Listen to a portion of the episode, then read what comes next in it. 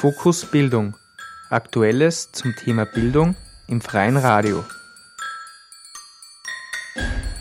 Chinesische Schülerinnen lernen weltweit unter dem höchsten Druck, haben die längsten Lernzeiten und die geringste Freude beim Lernen.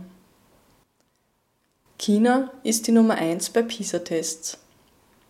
Mit diesen Sätzen endet die erste Filmsequenz von Erwin Wagenhofers neuem Dokumentarfilm Alphabet. Nach We Feed the World und Let's Make Money startete am 11. Oktober 2013 der dritte Dokumentarfilm von Erwin Wagenhofer an Österreichs Kinos. Anlässlich der Filmpremiere war Erwin Wagenhofer am 14. Oktober im Kino Lenzing zu Gast und stand nach dem Screening für ein Publikumsgespräch zur Verfügung. Im Anschluss daran konnten wir ihn im Café des Kino Lenzing interviewen. Das Interview führte Katja Bankhammer. Vielen Dank, dass Sie sich Zeit nehmen für das Interview. Äh, wir sind heute im Kino Lenzing anlässlich des Filmstarts Ihres Dokumentarfilms Alphabet. Ähm, ich würde Sie bitten, ob Sie vielleicht ganz kurz eine Zusammenfassung oder worum es geht, für die Zuhörerinnen und Zuhörer geben können. Worum geht es in diesem Film? In diesem Film geht es im Prinzip darum, dass dieses Angstsystem, das wir haben, wo alles mit Drohung, mit Wettbewerb, mit äh, Leistung, aber Leistung im erster Linie im ökonomischen Sinn, dass dieses System uns ja alles andere als glücklich und zufrieden macht und auch nicht sehr lebensbejahend ist. Und jetzt ist das praktisch eine kleine soziologische Untersuchung am Beispiel äh, der, der Bildungswelt, äh, was hier in unserer sogenannten westlichen Welt ähm, nicht so gut läuft und eigentlich wie einfach es wäre, es zu verbessern. Und das ist der große Bogen. Also, wenn Sie so wollen, von, der Angst, von einem Angstsystem zu einem System der, der Beziehungen, von einem Konkurrenzsystem zu einem Miteinander. Das wird das Denken und das wird auch die Schule der Zukunft sein, wo die Schüler nicht aufeinander gehetzt werden, äh, indem sie, wer ist der Bessere und wer ist der Schnellere und wer kann mehr Leistung bringen, sondern wie sie gemeinsam darüber oder damit Zeit verbringen, wie kann man was erlernen. Weil äh, wir wissen, der Wettbewerb, wenn sie siegen wollen, werden in ihrem Hirn, in ihrem Körper ganz andere Areale aktiviert, als wenn sie erkennen und lernen wollen. Und darum geht es in diesem Film. Sie haben Konkurrenz und Wettbewerb angesprochen. Das Wort Konkurrenz, das ist mal so den, ja, dem ersten Teil vom Film ist mir das immer wieder dann so durch den Kopf gegangen. Wo, woher kommt das Konkurrenzdenken? Das Konkurrenzdenken wird uns eingeredet, ähm, dass der Mensch, ähm, und selbst Darwin hat am Ende seiner Lebenszeit nicht mehr daran gedacht, äh, der eine den anderen übertrumpfen will. Da kommt es her. Und das machen sich gewisse gewisse, in dem Fall kann man wirklich sagen, ähm, neoliberale Wirtschaftsdenker. Also Friedman hat wahnsinnig viel damit sich auseinandergesetzt zunutze. Ähm, sagen, der Mensch ist schlecht. Der Mensch hat, ähm, wird vor allem angetrieben von Neid, von Eifersucht. Äh, das wird uns aber in erster Linie eingeredet ja, äh, weil so kommen die Kinder nicht auf die Welt. Die Kinder kommen eigentlich auf die Welt und sie kommen aus einer Welt, wo sie unglaublich verbunden sind und sie wollen eigentlich auch weiter verbunden bleiben. Und äh, jeder von uns will auch einen Freundeskreis haben und äh, wenn es ideal ist, eigentlich einen größeren Bekanntenkreis. Und ich sage immer Freunde, die man kennt und Freunde, die man nicht kennt. Also ich habe eigentlich gar keine große Lust, wenn anderen ständig übertrumpfen zu wollen. Ja? Das wird verwechselt mit dem, dass ich mich aber selbst schon verbessern will. Das heißt, wenn ich heute Klavier spielen kann, dann ich, das kann man jeden Klavierspieler an, Schüler anschauen oder Schülerin, dann will ich am nächsten Tag, dass ich das ein bisschen flüssiger kann. Und so übt man ja auch und so verbessert man sich. Und das ist in der, ob das bei der Mathematik ist, ob das im Laufen ist, im körperlichen Betätigen, ob das, wie gesagt, im musischen ist, im handwerklichen. Ich glaube, ein Handwerker der, oder Handwerkerin, die richtig motiviert sind, das sagt mir der Erfahrung. Nicht? Jemand, der nach zehn Jahren mit Holz gearbeitet hat, wird, wenn alles gut gelaufen ist, eigentlich so viele Erfahrungen gesammelt haben, dass er Anfangsfehler nicht mehr macht. Und wenn er eigentlich ein kollegialer Mensch ist, dann gibt er diese Erfahrung auch seinen Nächsten weiter. Ja? Das heißt, er weiß es nicht besser, sondern er ist länger da und kann dadurch und so weiter. Und so ist ja die ganze Entwicklung entstanden in unserer Menschheitsgeschichte. Äh, und das ist, hat mit Konkurrenz überhaupt nichts zu tun, sondern es hat, mit, das hat mit Zusammenarbeit zu tun. Und organisch eben, wir sind ja der größt entwickelte oder am meisten entwickelte Organismus geworden. Ja? Und in unserem Körper, solange er gut funktioniert, äh, arbeitet alles zusammen. Wenn Sie beginnen, in Ihrem Körper Konkurrenz zu führen zwischen äh, Lunge und, und, und Nieren, dann kriegen sie so ein Problem, dann kriegen sie so ein enormes Problem, sie werden, der Körper wird es nicht aushalten, sie werden sterben. Und in der Wirtschaft haben wir das. Und in der Wirtschaft, aus dem Grund gibt es auch diese Krisen. Sie stirbt ständig, stirbt irgendwas ab. Ja? Und ähm, ich glaube, dieses, dieses alte Denken müssen wir zumindest überdenken oder streng hinterfragen. Und in Wirklichkeit sollten wir es längst überwinden und wir sollten in eine neue Phase der der Menschheitsgeschichte eintreten. Und das wird auch passieren. Wir stehen ganz knapp davor. Das ist eben dieser Wandel, wo das Alte noch da ist und wir können uns nicht vorstellen, wie das Neue ausschaut. Das ist sehr unangenehm, weil es eine Übergangsphase ist. Äh, immer Veränderung bedeutet Verlust, das heißt, wir werden gewisse Dinge verlieren. Das ist aber ganz normal. Dafür werden wir neue bekommen, die wir uns noch gar nicht vorstellen können, wie, wie gut uns das Ganze tut und äh, wo wir wohin kommen, wo wir endlich wieder lebendig sind und nicht irgendwelche ferngesteuerte äh, Arbeitstiere. Warum nach den Themen Wirtschaft und Ernährung jetzt das Thema Bildung? Das hat eine ganz logische Konsequenz und äh, das ist total stringent für mich. Also ich habe da eigentlich nie dran gezweifelt, dass wenn man aufzeigt, wie für mich sind es ja nicht einmal Dokumentarfilme, für mich sind es ja Filmessays. Skizzen, die dann ein, sie zu einem Bild zusammenfügen. Und jetzt alle drei am schönsten eigentlich. Und äh, beim, beim Essen und in der Landwirtschaft und der Nahrungsmittelindustrie so viele Sachen nicht rund laufen oder gar falsch laufen. Heute erst war wieder eine Riesendiskussion im Radio. Dann hat das ja wieder damit zu tun, dass ähm, die Menschen, die dort das Zepter in der Hand haben, eben alle studiert haben und Landwirtschaft studiert haben oder Wirtschaft studiert haben und, und Top-Manager sind und, und, und, und, und den Vorgeben, dieses System gebaut haben. Das haben ja Menschen gebaut, das ist ja nicht so vom Himmel gefallen. Und in der Geldwirtschaft brauche ich das gar nicht mehr wiederholen, äh, wer da aller. Und Sie sehen auch, wie schnell die Figuren austauschbar sind und weg sind. Also beim Geldfilm, ich weiß nicht, ob Sie den gesehen haben, gab es nur einen gewissen Mirko Kovac, der großspurig geredet hat, dass er keinen Staat braucht. In der Zwischenzeit hat er einen riesen Konkurs hingebaut und hat anhängige Verfahren. Und wer zahlt den Konkurs? Na wir, der Staat, wer denn sonst? Ja? Äh, es gibt dann, oder einen, einen, einen Joe Ackermann, der in der Deutschen Bank das Zepter geschwungen hat und mit Frau Merkel seinen 60. Geburtstag im Kanzleramt gefeiert hat und äh, beim Mittagessen ihr gute Tipps gegeben hat, wie man so ein, so ein Riesentanker wie Deutschland führt.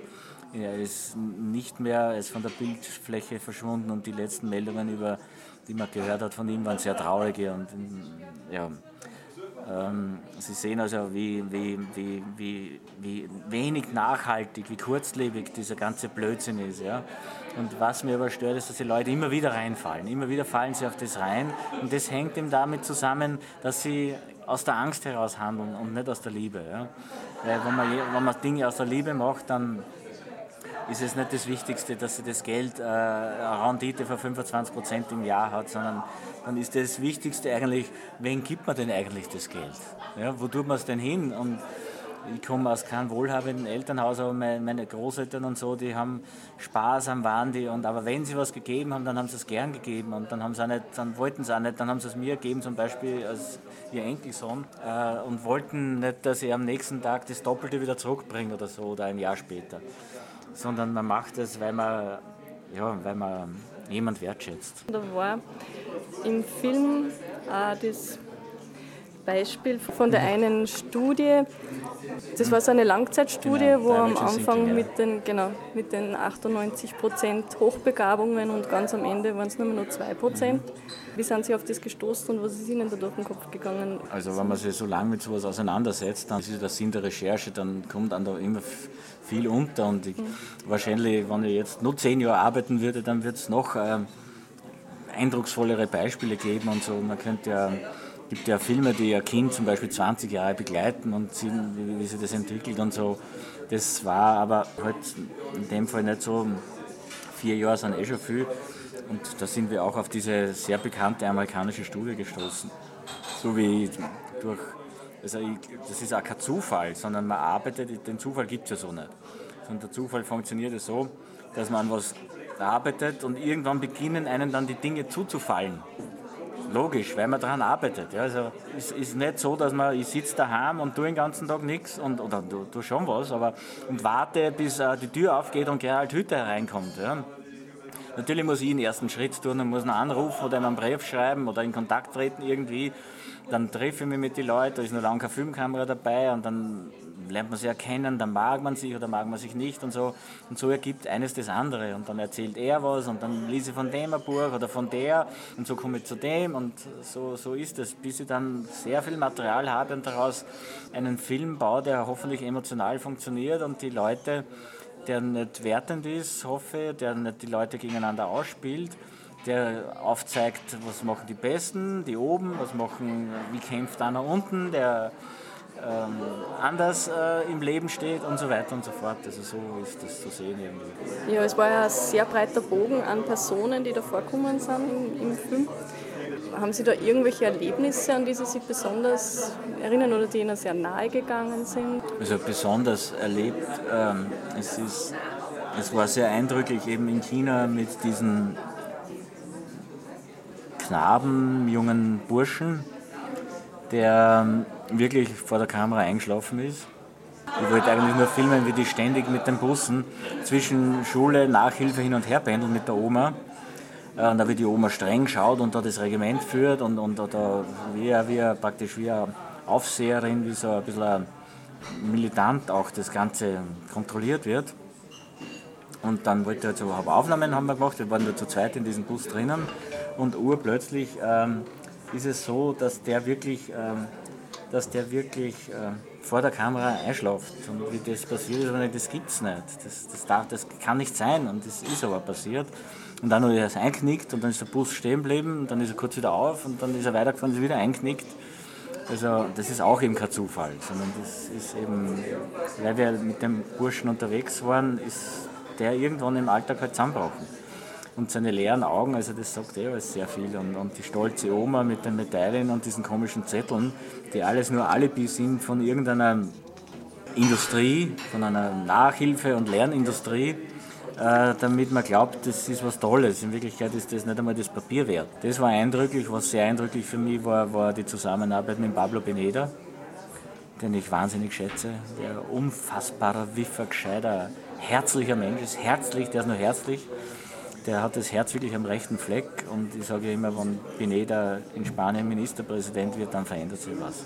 Sie waren ja jetzt schon bei mehreren Publikumsdiskussionen. Wie ist jetzt für Sie so mal für den Anfang so das, das, Gefühl, wie der Film ankommt und wie sind die Diskussionen alle ähnlich? Also heute ist es dann ja sehr viel um Freilernen gegangen und so weiter und ähm, ist, ist, läuft es immer ähnlich ab und löst der Film ähnliche Reaktionen aus? Also was mich wirklich ähm, selbst überrascht hat, ist, dass der Film ein Großteil der Menschen, natürlich sicher nicht alle, aber hoch, hoch, also ich würde sagen 90 Prozent der Leute, emotional ganz tief bewegt. Und sie eigentlich die meisten gar nicht reden wollen danach. Und sie, sie reden halt dann, weil ich da bin. Und äh, dann braucht es einmal und dann kann man natürlich oft sehr, meistens muss eh der Moderator oder die Moderatorin da irgendwie die erste Frage stellen. Und auch die sind immer sehr ähnlich. Und dann kommt es halt irgendwie in die Gänge. Und wenn es dann wirklich so richtig in die Gänge kommt, könnte ich eigentlich wieder weggehen. Und das ist das schönste Kompliment, was man so einem Film überhaupt machen kann, weil dann beginnen die untereinander zu reden und sie beginnen zu erzählen, was sie machen und was man so machen könnte und so. Und da hat der Film eigentlich genau das äh, gemacht, was äh, überhaupt das Beste, was er machen kann, nämlich die Menschen zum Nachdenken und zum, zum Miteinander reden zu bringen. Und ja, das, äh, was Besseres kann eigentlich am Film nicht passieren. Vielleicht ganz kurz eine Frage zum Bildungssystem in Österreich. Wir haben ja jetzt gerade Wahlen gehabt und da war halt auf den Wahlwerbeplakaten immer riesengroß das Thema Bildung mhm. zu lesen und ja, es geistert ja ständig irgendwie bei uns durch die Medien und irgendwie hat man das Gefühl, es bewegt sich nichts. Haben Sie Vorschläge, wo man da ansetzen könnte? Ähm, mein Vorschlag ist, ähm, es wird sich dort nichts bewegen oben, weil die, die Strukturen sind dort so verhärtet, wie man auch sieht. Ganz wurscht, äh, was für ein Thema das ist äh, passiert nichts und ähm, es wird auch bei der neuen Regierung nichts passieren und zwar aus dem einfachen Grund, weil, nicht, weil die nicht wollen, dass sich was verändert. Ja, die Frau Minister Schmidt ist ja aus dem Grund zum Rücktritt gezwungen worden, weil sie ja was verändern wollte. Das ist ja ihr Drama gewesen. Ja, und weder die eine Partei, ihre eigene, noch die hat sie im Regen stehen lassen und die andere hat angeordnet, dass die weg. Ja weil man will ja nicht, man will ja nur die Macht erhalten. In den Parlamenten, in den Landtagen, ähm, äh, in der Wirtschaft, in der industriellen Vereinigung. Man will eigentlich, dass ähm, Leute ran erzogen werden, ran, wie sagt man denn, konditioni richtig konditioniert werden für dieses System, damit das System sich weiter erhält. Und äh, der Fehler liegt aber im System. Und das wissen die aber gar nicht. Oder sie glauben es nicht zu wissen, ja, weil sie eben auch Angst haben. Sie haben auch Angst, totale Angst vor dem Neuen. Ja. Und wir sehen aber, das System rund um uns bricht zusammen. Also diese spanischen Jugendlichen, die arbeitslos sind, die 55 Prozent, da sind ja wahnsinnig viele dabei, die genau das Richtige gemacht haben, die studiert haben, die Musterschüler sind, die dieses Muster eins zu eins übernommen haben. Und was ist jetzt? Jetzt sind sie fertig und jetzt ist aber das System weggebrochen und jetzt sind sie darauf gar nicht vorbereitet. Und zusätzlich hat man sie verschüttet, hat mir ihre Kreativität verschüttet, weil ein junger Mensch mit 20, der sagt, na was, das gibt's nicht mehr, ist doch wurscht, dann fangen wir, machen wir da was anderes. Der, der Mensch will ja von Haus aus unternehmerisch sein. Schauen Sie mal ein Kind an, was die Kinder, die begeistern sich für alles. Und solange wir sie nicht unterbrechen in dieser Begeisterung, würden die spielerisch die ganze Welt erobern mit einer unglaublichen Energie, die wir gar nicht haben. Aber wir konditionieren sie. Wir sagen, stopp, so, jetzt bist du sechs, gell, jetzt beginnt der Ernst des Lebens. Äh, das muss man sich schon mal, den Spruch muss man sehen. Und jetzt bekommst du dein Rüstzeug mit. Ja? Das ist schon wie, wie Krieg. Ne? Da kriegst du eine Rüstung mit und so. Und da sieht man, dass das alles überhaupt nicht stimmt. Und dieses Alte müssen wir doch endlich hinter uns lassen, damit völlig was Neues kommt das, das ist ja da, wo diese Abhängigkeiten weg sind. Dann geht es uns allen besser, allen. Auch die, die jetzt glauben, sie verlieren was. Und ähm, das zeigt ja nur, wenn die so kleben an diesen alten Dingen, was für Angst sie haben. Und mehr kann ich dazu überhaupt nicht sagen. Ein bisschen Ideen werden im Film ja auch schon angesprochen oder angeregt. Mhm. Ähm, also es liegt, glaube ich, schon sehr viel bei jedem selbst, sich also seine eigene Einstellung, glaube ich, zum Lernen oder zum Bilden, zum zur Lernen, Bildung, zum Leben, zum, zum Leben zu verändern. Genau. Also kann man das so als Hauptaussage Das, das ist jetzt der letzte sehen. Film und der, bei dem gibt es die Ausrede nicht mehr, äh, wie beim Essen, na, ich ernähre mich eh gut gell, und ich esse keine Tomaten aus Spanien und ähm, die Händeln aus der Steiermark ist ich auch nicht und da ist sicher kein Soja und kein Gen drinnen, bei mir ist alles sauber. Das haben die Leute da bei Wifid gesagt. Äh, beim nächsten Film haben sie gesagt, nein, nein, mein Geld ist alles wunderbar, ich habe nur ein Sparbuch und keine Aktien und gar nichts, man kann das ja nicht einmal mehr wissen heutzutage, ob man Aktien besitzt oder nicht, weil die besitzt man ja ganz anders über Pensionsversicherungen und so weiter und so fort, auch wenn sie nie selbst eine Aktie gekauft haben. Ähm, und jetzt ist es so, dass es keine Ausrede mehr gibt. Wir sind es, wir sind das Problem und wir sind auch die Lösung. Und aus dem Grund ist ganz klar, wenn wir eine Lösung wollen, dann müssen wir mit dem Problem aufhören und zur Lösung äh, vordringen. Und wenn ich jetzt eine vorgeben würde und sagen, da schaut, das ist das Modell, das funktioniert, dann wäre erstens ein Heuchler, weil ich habe es nicht. Und zweitens würde die Menschen erst wieder äh, ihnen vorsetzen, was sie oder zu glauben, dass was sie tun müssen. Und ich will ja an ihre Kreativität appellieren und sagen, Leute, macht das doch. Es geht relativ einfach. Wie der Obama zu Amtsantritt gesagt hat, yes we can. Ich glaube, das ist ein ganz gutes Schlusswort. Gut. Dankeschön. Okay. Dankeschön für das Interview.